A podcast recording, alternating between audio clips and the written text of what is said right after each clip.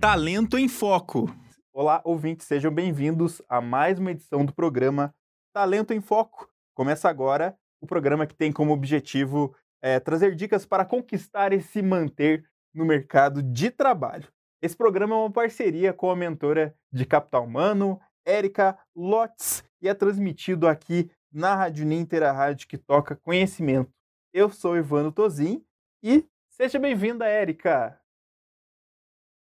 Obrigada, é uma alegria estar aqui novamente, numa tarde de segunda-feira, trazendo algumas informações bem importantes, principalmente para você aí que está naquela fase que dá uma ansiedade enorme, que é fazer entrevistas de emprego.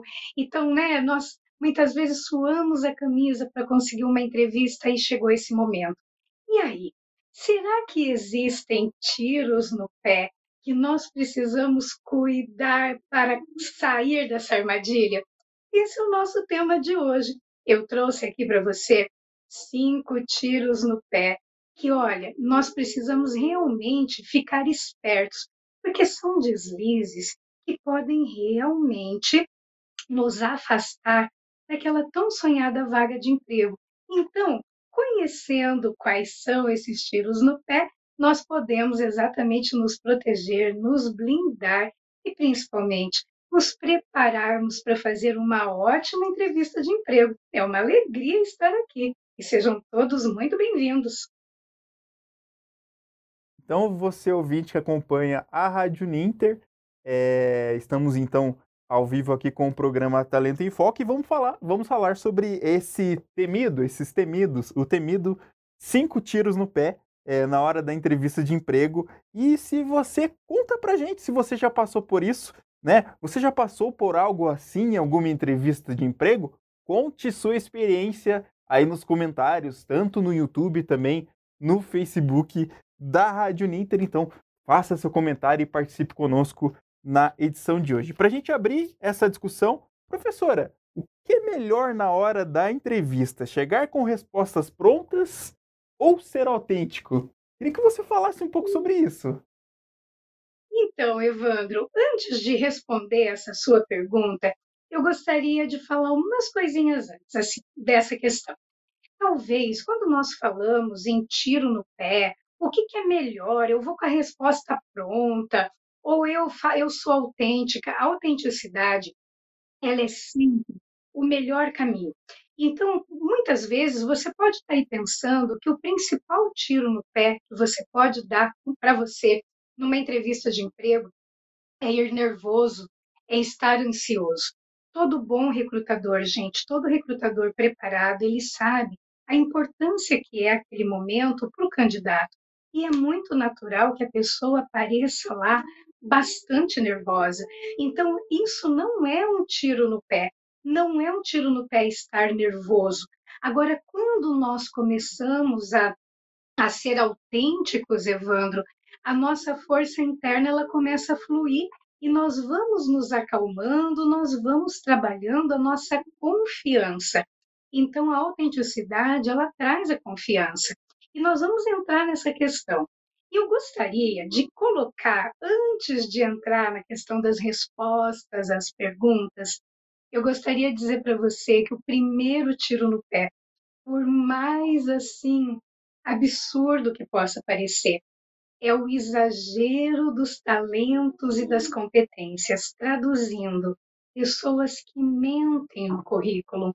Então, o primeiro tiro no pé, de longe, é mentira no currículo. Essa mentira, ela muitas vezes, ela não tem o propósito de enganar a empresa, mas ela tem o propósito de favorecer a escolha do currículo. Então, aqui não é uma questão de julgamento, só que ela não funciona, porque onde que nós observamos os maiores exageros nos talentos? Quando se trata de idioma, quando se trata de performance informática e quando se trata de experiência. Quando você coloca no teu, no teu a empresa ela pede idioma. Ela, vamos imaginar, ela pede inglês fluente. Você não tem um inglês fluente. De repente, o inglês da pessoa é the books on the table, é o inglês básico. E aí você diz assim: puxa, mas será que eu vou perder essa oportunidade só por causa disso? Acontece que a empresa ela não precisa te avisar que ela vai fazer uma entrevista na língua inglesa, porque se for determinante para aquele cargo, você já não vai nem ser recebido no idioma na língua portuguesa, você já vai ser recebido no idioma inglês. Imagina você falando, você sendo recebido numa entrevista e você não conseguindo sair dali. Então, é uma, é uma vergonha que nós não precisamos passar. O outro problema de quando nós damos uma exageradinha nos nossos talentos na questão da informática é que é, o, o próprio é, a, a empresa ela pode te pedir uma prova prática. Então, se você tem lá no teu currículo que você tem um Excel nível adiantado, avançado, é muito natural, eu vou entender que você sabe fazer uma planilha dinâmica naturalmente. E isso pode ser uma, uma das etapas do teu processo seletivo. E daí, né? Pensa no vexame. Você olha para aquilo e começa né, a rezar para ver se tem uma inspiração. Então, isso é muito constrangedor, porque a ausência da competência ela não é constrangedora, mas você é, informar que tem aquela competência e na hora da verdade não conseguir entregar essa competência é bastante constrangedor. Um outro ponto, Evandro, que é um tiro no pé nessa questão ainda de exagerar talentos e é a questão de exagerar as experiências. Então, no currículo, você pode dizer que você teve um cargo e ao descrever as tuas atribuições ou as tuas experiências, você dá uma maquiadazinha. Existe uma entrevista chamada entrevista comportamental com foco em competências. Dependendo, cada cargo tem um conjunto de competências socioemocionais e comportamentais que são específicas daquele cargo.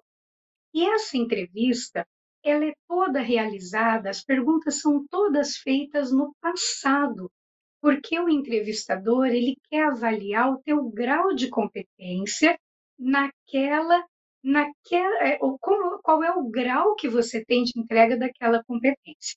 Então, se você colocou no currículo que você é, atua é, com, com máquinas, resolvendo problemas com máquinas, ele pode dizer: me conta uma situação em que você se deparou com um problema realmente desafiador, o que é que você fez e qual resultado você produziu. Então, essa é a pergunta saque: situação, ação e resultado. E ela é voltada para o passado. Então, se você exagera um pouquinho na questão ali das tuas competências e das tuas experiências, o recrutador ele pode te fazer uma pergunta relativa àquela experiência para avaliar o grau da sua competência. Então, e aí? Se você não tem essa experiência, você já se desestabiliza emocionalmente. Então, assim, é, na linha da tua primeira pergunta, Evandro, a autenticidade. A autenticidade, ela é sempre mais interessante, ela é sempre, é muito melhor nós nos vestimos, vestirmos de verdade, porque aí, se houver a congruência entre o que nós temos para entregar e o que a vaga requer, nós vamos sair na frente. Então, nada de respostas prontas ou de exagerar um pouquinho aí no currículo, né? E eu não sei, Evandro, se eu posso continuar aqui falando dos outros quatro tiros no pé e depois nós vamos para as perguntas? Pode continuar, professora. Gente, se você pode seguir, então, falando sobre essa, essa listagem que a gente preparou, depois a gente faz as perguntas, então. Maravilha. Evandro, olha, bom, a mentira no currículo a gente já está manquetolinha, né? É o primeiro tiro no pé. Mas aí, se não bastasse, uma coisa que ainda é muito comum e que afasta o candidato de uma boa oportunidade é a desinformação que ele tem a respeito da empresa ou do cargo. Então, por que, que é importante conhecer a empresa? A visão, a missão, os valores, os, o propósito, porque certamente numa entrevista, o entrevistador bem preparado, ele vai checar se existe uma compatibilidade entre os seus valores pessoais e os valores da empresa. Conhecer a empresa, a empresa é mais formal, ela é menos formal. Isso vai ajudar, inclusive, você escolher a, a forma de apresentação adequada, qual roupa você vai, porque isso é importante também, esse cuidado. E o conhecer o cargo especificamente, o cargo, cada cargo tem um conjunto de atribuições, tem um conjunto que nós chamamos de matriz de responsabilidades. Por que, que é importante conhecer essa matriz de responsabilidades? Qual é a entrega do cargo? Quando o entrevistador ele te pergunta, né, me fale sobre os seus pontos fortes, ele não tá, ele quer saber exatamente quais são os seus pontos fortes e vem ao encontro da entrega daquele cargo, entende? Então, quando você conhece o cargo, a matriz de responsabilidades, você já tem uma ideia que para entregar aquilo para a empresa, que tipo de competência socioemocional você tem. Então, você vai para uma resposta muito mais objetiva e muito mais direta. Então, por exemplo, ah, quais são os meus pontos fortes? Ah, é comunicação, é criatividade, é socialização. E eu estou é, fazendo o processo seletivo, de repente, para um cargo que vai para uma controladoria, para um auxiliar contábil. Então, ok, são seus pontos fortes, mas acontece que eles não são lá muito compatíveis com o que se espera de pontos fortes alinhados ao cargo. Então, da mesma maneira, quais são os seus pontos fracos?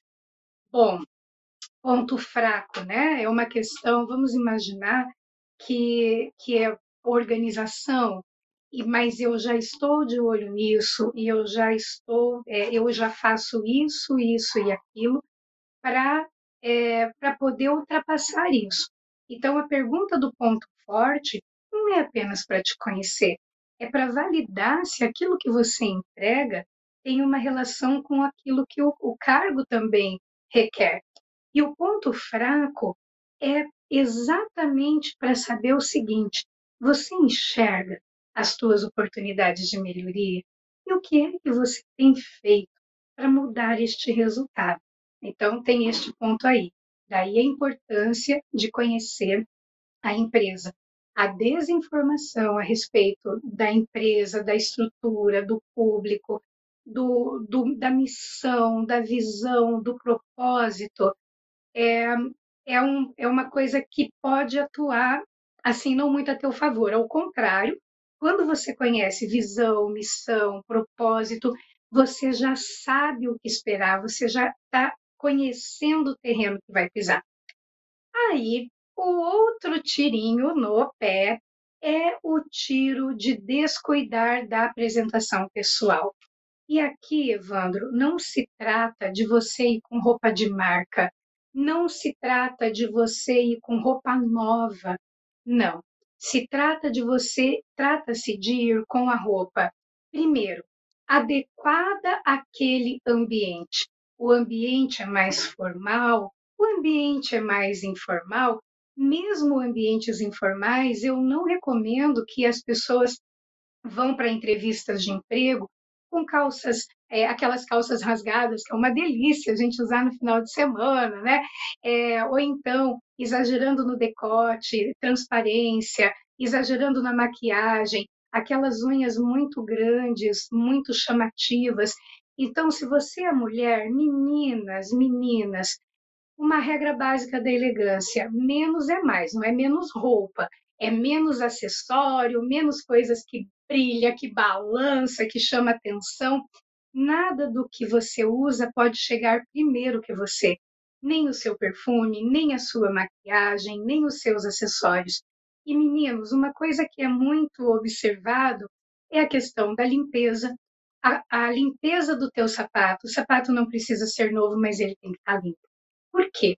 O cuidado que você tem com a tua apresentação pessoal, ele comunica muito sobre o cuidado que você vai ter com a finalização da entrega de uma atividade, o cuidar, a atenção que você vai ter a um detalhe, o quanto observador você é para não ir de repente a um estádio de futebol com salto Labotan 15 e um vestido de paetê. Não combina. Então, é você observador. Então, essas pequenininhas, parece que são coisas muito pequenininhas. Elas são muito importantes na primeira, na, na, na impressão que causa. E indo aí para nossa quarta dica, bem rapidinha, é uma coisa muito desagradável também, que é um baita tiro no pé, é você criar uma falsa intimidade com o entrevistador. Note, ali é um ambiente profissional. Então, nada de beijinho, nada de piadinha, nada de sorrisinho, nada de, de sabe, fazer aquela aproximação de como vocês já se conhecessem há muito tempo, dando essa falsa intimidade. O entrevistador preparado, ele pode até não demonstrar o incômodo, mas isso é um ponto que não favorece o candidato. Outra coisa que não favorece o candidato nessa questão de demonstrar intimidade é aquela questão de, olha, eu vou fazer uma entrevista aí na Rádio Ninter, mas eu sou super amiga do Evandro e da Bárbara. Nossa, mas a gente é amigo há muito tempo. Ok, nós podemos ser amigos há muito tempo, mas o que está aqui sendo avaliado não é a minha relação com o Evandro ou com a Bárbara, é a minha competência, é o quanto eu sou aderente ao cargo ou não.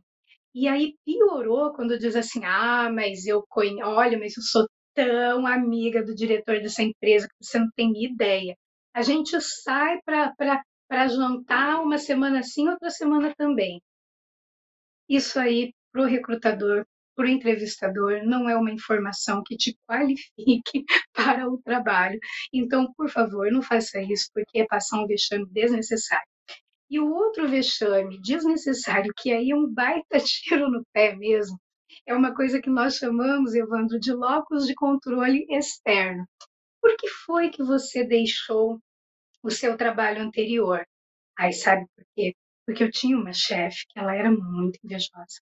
E aí ela, ela tinha tanta inveja de mim, tanta inveja, que ela ficava fazendo de tudo para as minhas coisas não darem certo.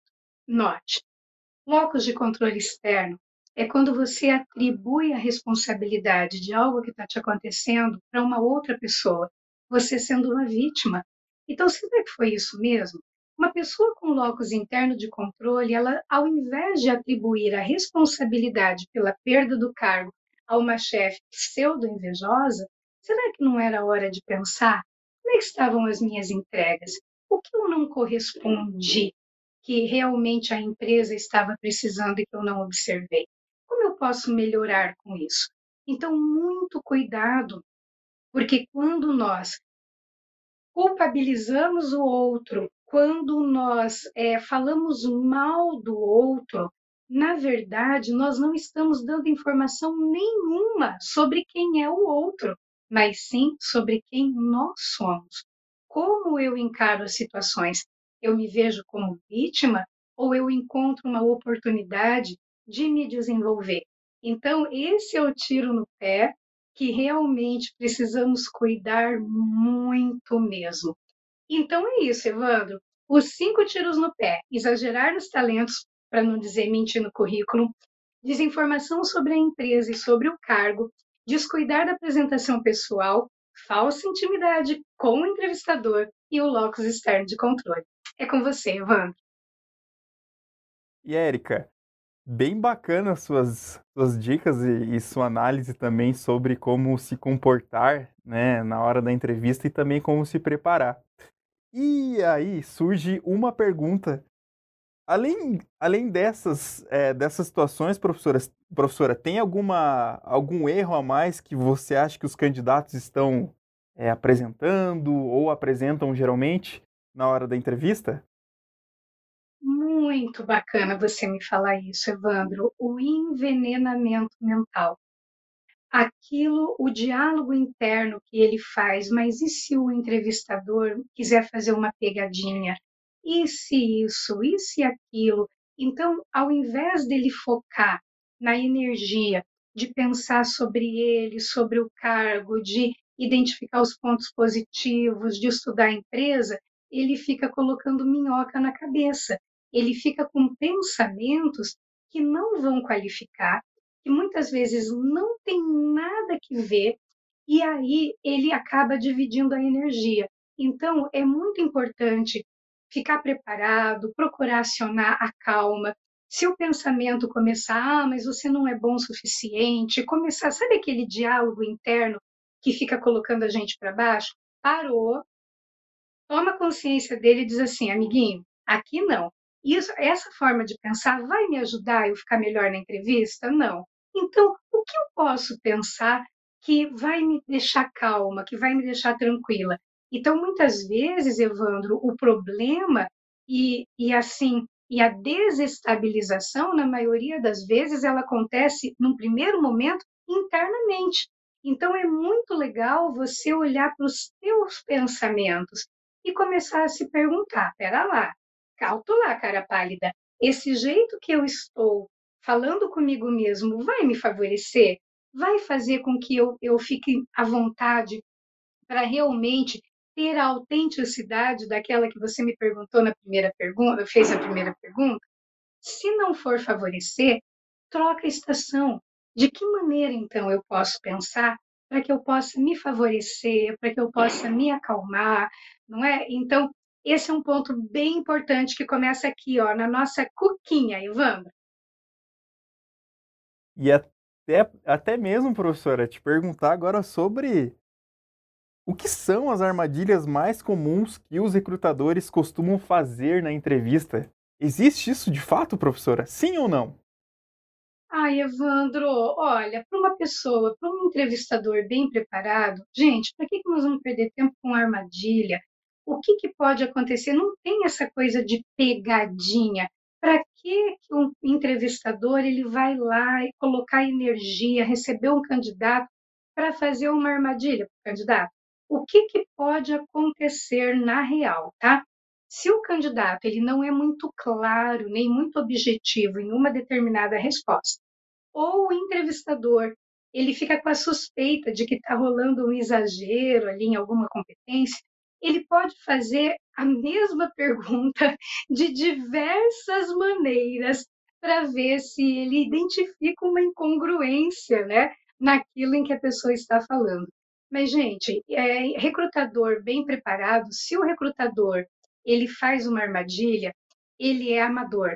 E aí eu tenho uma outra questão para te dizer. Você quer trabalhar numa empresa que já o recrutador é amador? Se o recrutador é amador, quem dirá o resto? Então, é, a gente tem que tomar um pouquinho de cuidado, tá? Na questão técnica mesmo, o pessoal que estuda RH sabe que fazer armadilha não tem nada que ver com técnica de recrutamento seletivo, recrutamento e seleção. Se isso acontece por despreparo do, é, ou por despreparo absoluto do recrutador, ou porque o recrutador identificou algo, ou uma falta de clareza, ou uma incongruência, ele vai procurar trazer, é, trazer mais luz, tra trazer mais informação sobre aquilo, tá? Então, assim, vai tranquilo, vai tranquilo. Isso mesmo, professora. É, só então para a gente fazer um, um resumo aqui, para a gente fechar, a gente recebeu uma pergunta bem bacana aqui. É, então, Dicas: revise seu currículo e nunca minta. Descubra tudo que puder sobre a empresa e o entrevistador. Relaxar não é uma opção, então seja profissional. Além disso, perguntas comuns. Quais são as suas qualidades e defeitos? Então é bom refletir sobre isso antes da entrevista e o que dizer sobre elas. É uma forma de preparação e além de que fofoca sempre é uma má ideia, professora. É verdade isso, professora. Ah, é verdade, gente. Fofocar, falar mal dos outros, é o cúmulo da deselegância.